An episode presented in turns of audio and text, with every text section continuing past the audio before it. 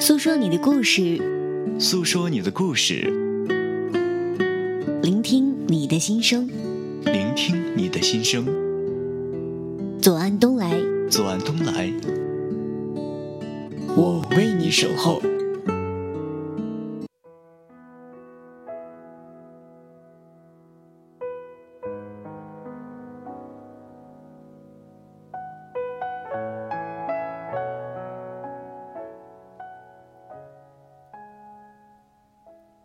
昨天半夜凌晨的时候，阿月收到了一封邮件。它的内容大致是这样的：阿月你好，听你的节目很久了，非常喜欢你的声音，也非常感谢你在我很多个失眠的夜晚陪着我度过。其实。每一次在听到你在电台里面分享其他人的故事的时候，我的内心深处一直都是想要把深埋在我心底的那个故事也说给你听的。可是几番尝试之后，我发现自己还是失败了。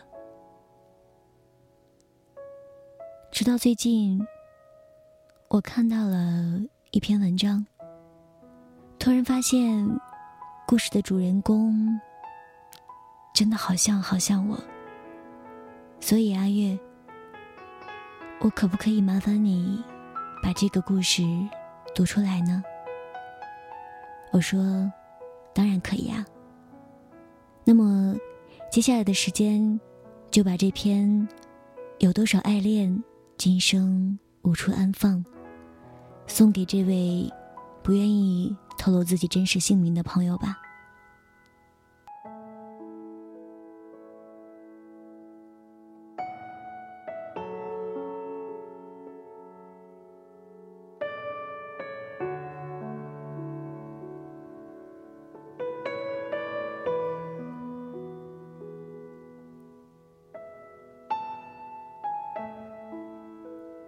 亲朋好友，各位来宾，大家好，我叫左爱，很高兴参加韦大伟的婚礼。今天我代表大伟的大学同学发言。韦大伟是我的前男友，而今天又是他大喜的日子，也不知道他记不记得。原本我们说好，倘若他结婚，新娘不是我的话。我便送他一匹草泥马。可当他真结婚时，我又心疼那钱。左思右想，不能赔了夫人又折兵，于是小气的心隐隐作祟，只得作罢。不过今天也的确是个欢聚一堂的好机会，不妨我给大家伙儿讲讲我跟韦大伟过去的恨仇故事。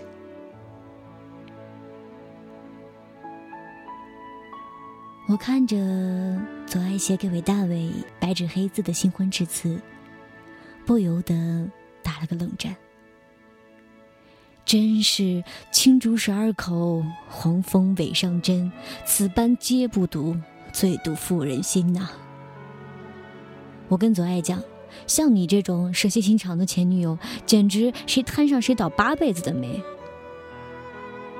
左爱瞥了我一眼。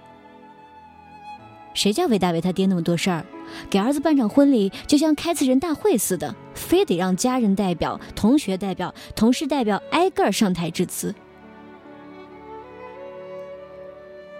大伙儿都忙，谁有空给他整这个呢？左爱却唯恐天下不乱的一揽子把活包下，写出了这样一篇致辞，吓得我想起了他们的曾经。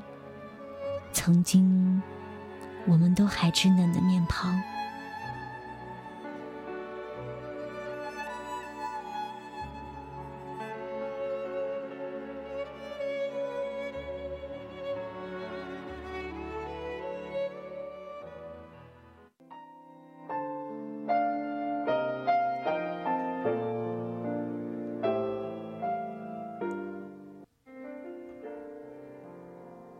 韦大伟是我高中同学，左爱是我大学舍友。自打韦大伟在校园里面看到我和左爱走在一起后，便以一顿东来顺加聚宝源为代价，买取了左爱的联系方式。但他俩第一次单独吃饭，韦大伟却没有带钱包。在韦大伟处心积虑的一次偶遇中。终于得以约左爱到校门口的拉面馆吃晚饭，却在吧台点餐时惊出了他一身的冷汗。方想起来临行前换了一身干净的衣服，而把钱包落在了倩倩的口袋里，大伟不知所措，面庞涨红，颇为窘迫，从未料想到这种跟女孩子吃饭不带钱包的桥段。会发生在自己身上。左爱却趁机戏谑道：“哈哈，看在今天只是吃拉面的份上，我包养你喽！你可得乖乖的拿出被包养的姿态来。”大卫哭笑不得，他要了一份十五元的拉面，在餐桌旁等得坐立不安，一个劲儿的对自己动手动脚。左爱看着眼前的景象，惊呆了，一心想回宿舍好好奚落我。这中学培养的都是什么料啊？只见大伟把自己衣服的里三层外三层翻了个遍，终于从缝里面抠出了一枚一块、一枚五毛的硬币，咣当一声拍在桌上。那个拉面还没有上，先付你百分之十的定金。剩下的钱下次见面结清，今天就先不请你了。倘若他日再有机会，定带你吃大餐。左爱笑得把双下巴都挤出来了。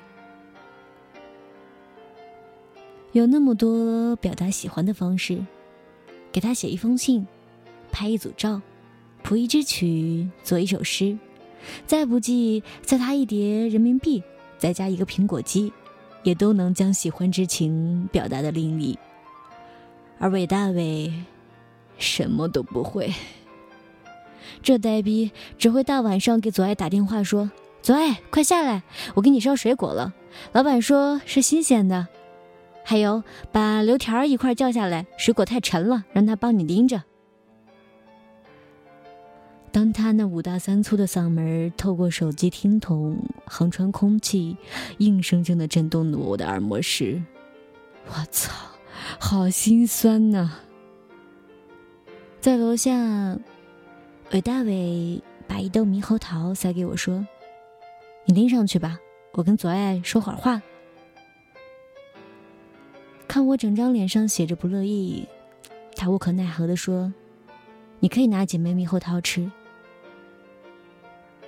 心满意足，准备离开，只听背后悠悠传来韦大伟的声音：“左爱，做我女朋友好吗？我以后还会给你烧更多更好吃的水果的。”顿时哭瞎了，不清楚为什么自己会有这么掉份儿的朋友呢？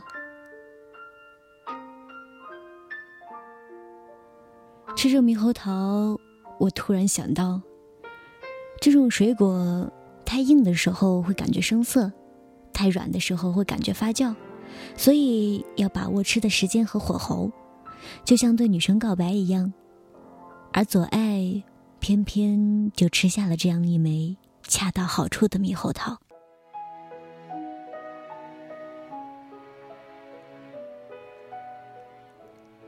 他俩在一起后，朋友们吵着嚷着介绍恋爱经过。平时大大咧咧的左爱，竟变得羞赧内敛，面颊燃烧着鲜艳的红晕，坐在大伟身旁，将眼睛笑成了月牙。据大伟大言不惭的描述，在他无人能敌的巨大人格魅力和他日再有机会的大餐诱惑之下，吃货左爱义无反顾地选择和他在一起，共同迎接。未来无数顿桃无盛宴的洗礼。什么才叫陷入一场爱恋？两人都忙得焦头烂额时，仍然忍不住相互陪伴，心安理得的消磨一场无所事事的时光。而我，也突然秒懂，人世间有一种痛，叫做不管他们如何顾及，你都会觉得自己多余。他们真的一起吃遍了偌大的北京城。从鳞次栉比的时尚摩登大厦，到皇城根下质朴古老胡同；从流光溢彩的能开得一手油的鬼街龙虾，到优雅静谧、充斥着萨克斯曲的英式下午茶；从鲜而不膻、大快朵颐的炭烧铜锅涮羊肉，到皮焦肉嫩、色味俱佳的巫山豆豉烤全鱼；从四川沁人心脾的麻。到湖南灼眼滚烫的辣，从西北垂涎三尺的大盘鸡，到西南唇齿留香的菠萝饭，还有城府路方圆十里各个学校的食堂，以及自己园子里角角落落的每一个窗口。吃完饭，两人往往一个向左走去泡图书馆，一个向右。走去泡实验室。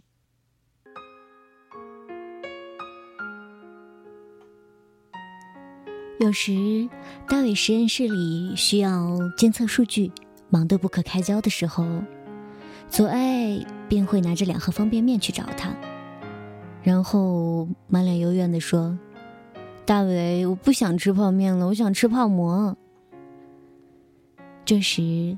大伟便盯着他的眼睛，缓缓地凑到嘴唇旁边说：“左爱，我不想泡实验室了，我想泡你。”而当大伟清闲下来的茶余饭后，左爱就会轻轻靠在大伟肩膀上，满腹心事的讲：“大伟，你说你想不想活到九十九岁啊？”大伟说：“想，当然想。”那你把我送到图书馆，再回实验室好不好啊？为什么呀？因为饭后走一走可活九十九呀。而左爱也有把自己忙得晕头转向的时候。当我还在被窝里和梦境缠绵时，他会大清晨起床，挤着早班公交车。一手攥着扶手，一手攥着煎饼，爬上一个个立交桥，钻过一个个门洞子。当我坐在宿舍周边看着各种搞笑综艺时，他会始终未眠，为小伙伴的创业公司抓耳挠腮，憋出一篇公关稿或策划案。他会逃课前往自己心爱作者的新书发布会，捧着一本签名新书。沾沾自喜，洋洋得意。他会跟着项目团队满世界乱跑，签合同，做宣讲，累得口干舌燥，精疲力尽。他给大伟发短信说：“大伟，我觉得自己已经丧心病狂了，在大马路上走着，看到一个人拿着一把雨伞，第一眼看上去，我竟然以为他转着一条烤串儿。”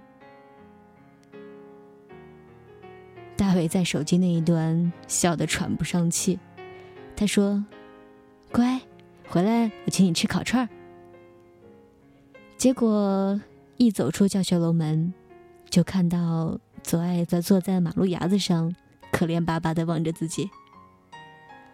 大伟说：“咦，亲爱的，你不是去实习了吗？”左爱说：“坐在这里的是左爱的灵魂。”左爱的灵魂饿了，想回来找你吃饭，而左爱的肉身仍然在实习单位爱岗敬业、鞠躬尽瘁、尽守职守呢。大卫说：“哦，原来你是左爱的灵魂呀，那再见吧，我可是只爱左爱肉身的呢。”左爱说：“滚。”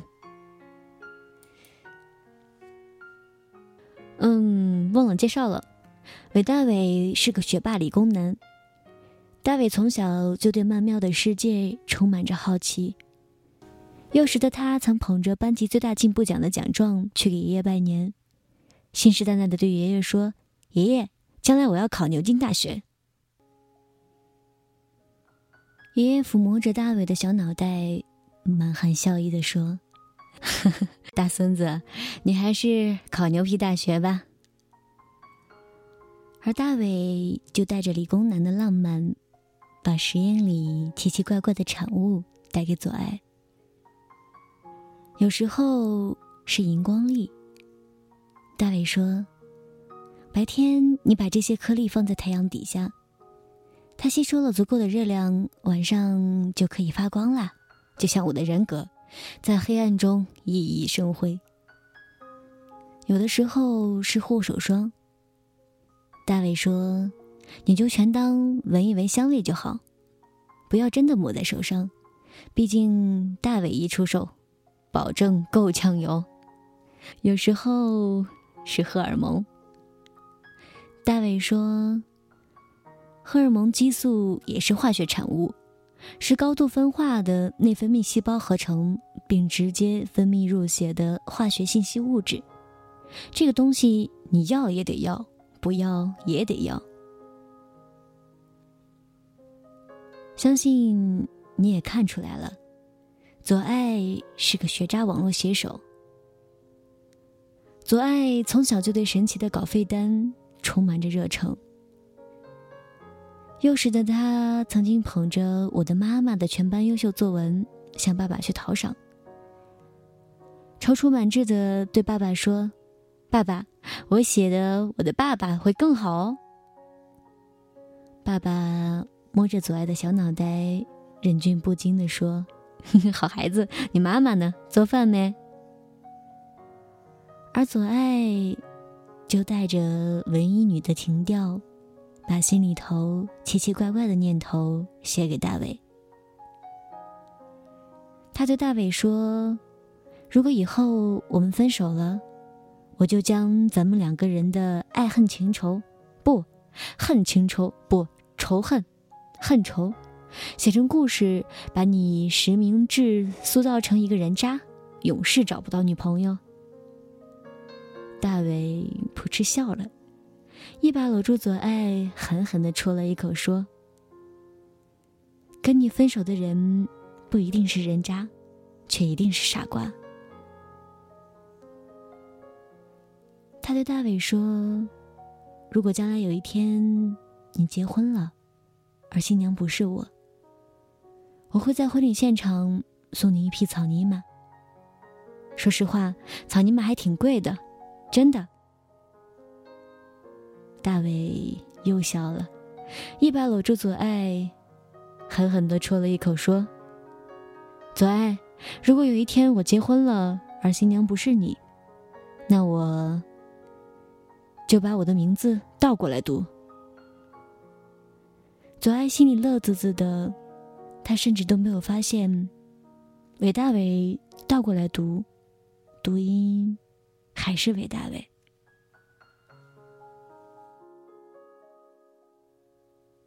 所以，有的时候，你并不是故意成为傻瓜的，而是在被注定的事情弄得团团转，像一只不断在追着自己尾巴咬的小狗。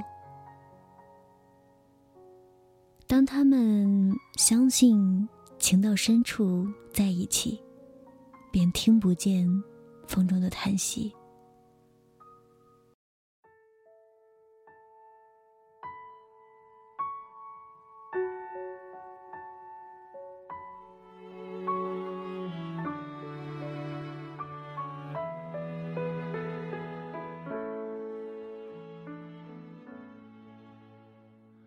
好的，今天关于韦大伟的故事就跟大家先分享到这儿了。因为呢，这期节目总体阿月录制下来，发现总体时长已经超过了一个小时，也就是说时间过于长了。所以呢，阿月决定把这期节目分成上下两篇。如果你想了解更多关于韦大伟和左爱的故事，如果你想知道他们之间的结局最终是如何的，那么。都欢迎你跟阿月一起期待下一期节目。阿月在美丽的西北小江南，跟你说晚安，好梦。